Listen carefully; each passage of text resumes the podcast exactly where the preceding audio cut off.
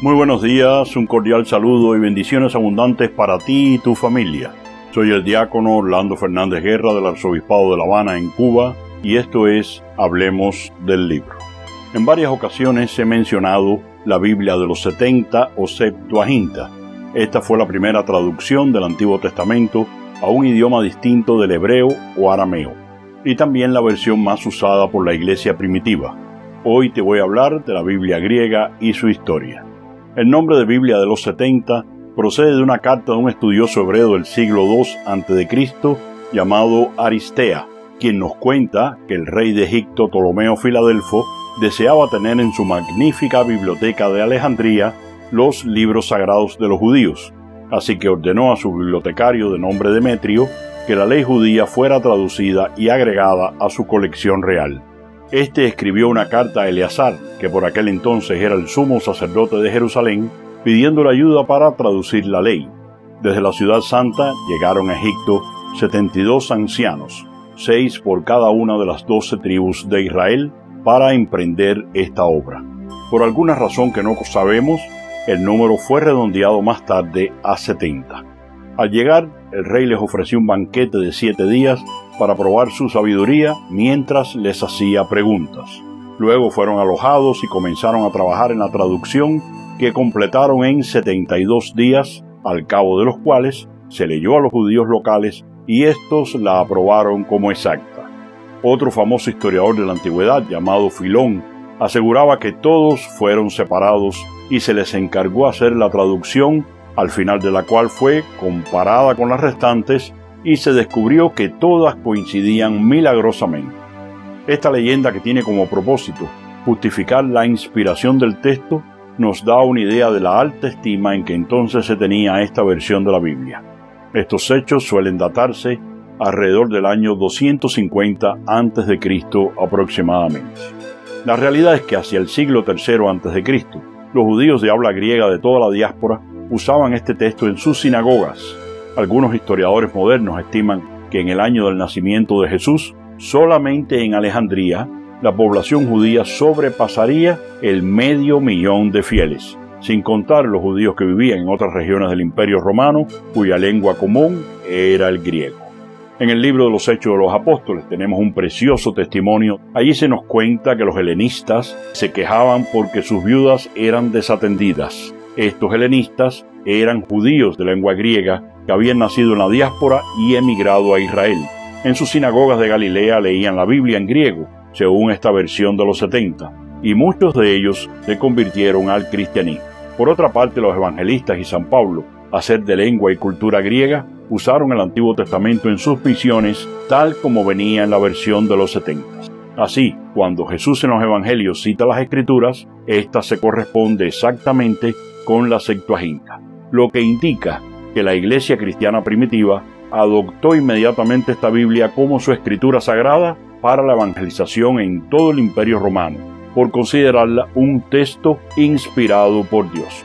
La Septuaginta conformó el lenguaje del Nuevo Testamento, al punto que el léxico, la terminología religiosa y las interpretaciones teológicas que se hicieron sobre Jesús como Mesías, Hijo de Dios y Salvador derivan de la teología que está en la base de este texto. Palabras hoy tan comunes en la iglesia como gloria, expiación, redención, Cristo, justicia, verdad, etc., nos vienen directamente de la Septuaginta, donde tienen un significado preciso.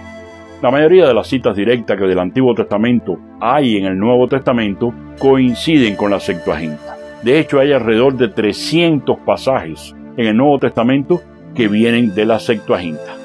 La agrupación de libros en ley, historia, poesía y profetas, que no son tan familiares hoy, así como la subdivisión de algunos libros en primero y segundo libros de Samuel, primero y segundo libro de los reyes, se deben a ella.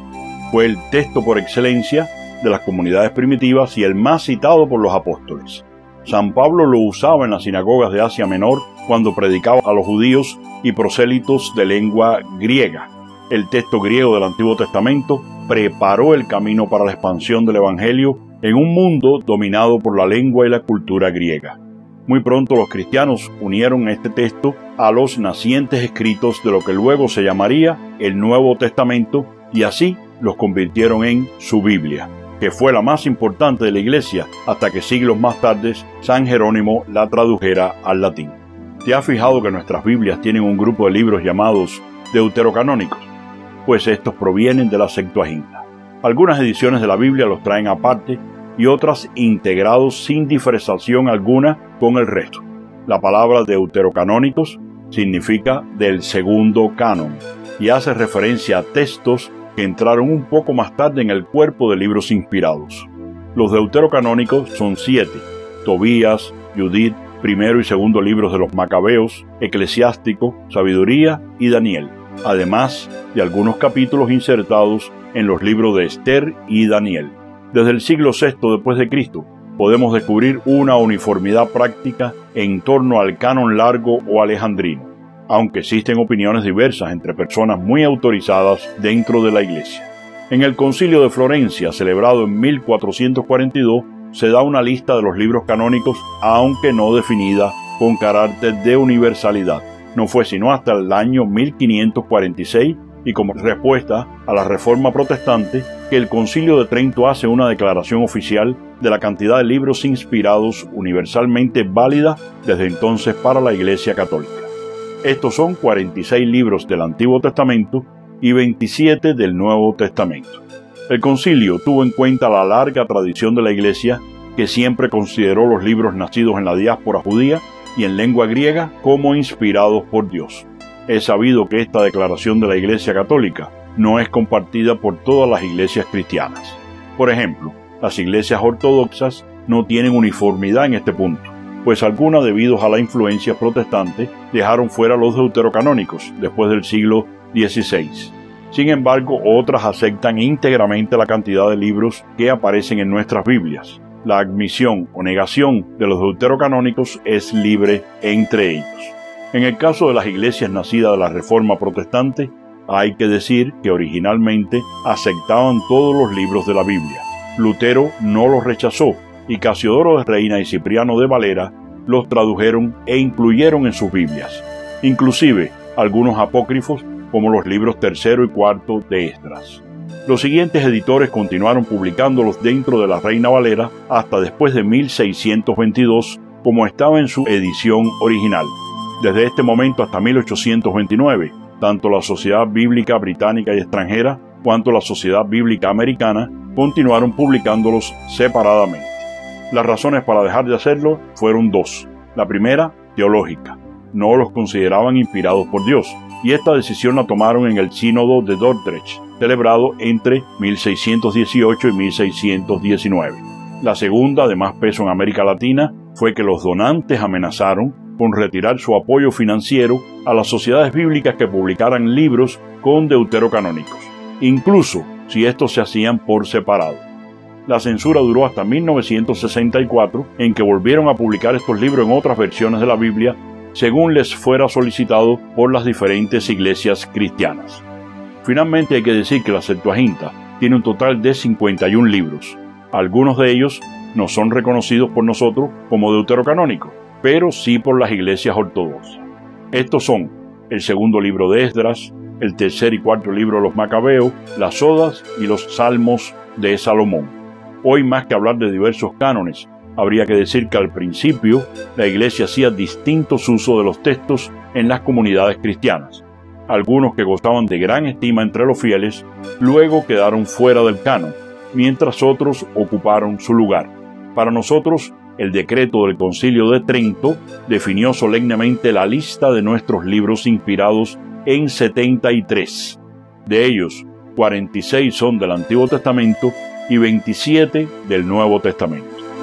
Con esto cierro este capítulo, nos volvemos a encontrar el próximo domingo para seguir hablando de la Biblia, este maravilloso libro que fundamenta nuestra esperanza y que nos enamora al leerlo con fe. Hablemos del libro es un espacio para hablar sobre la Biblia.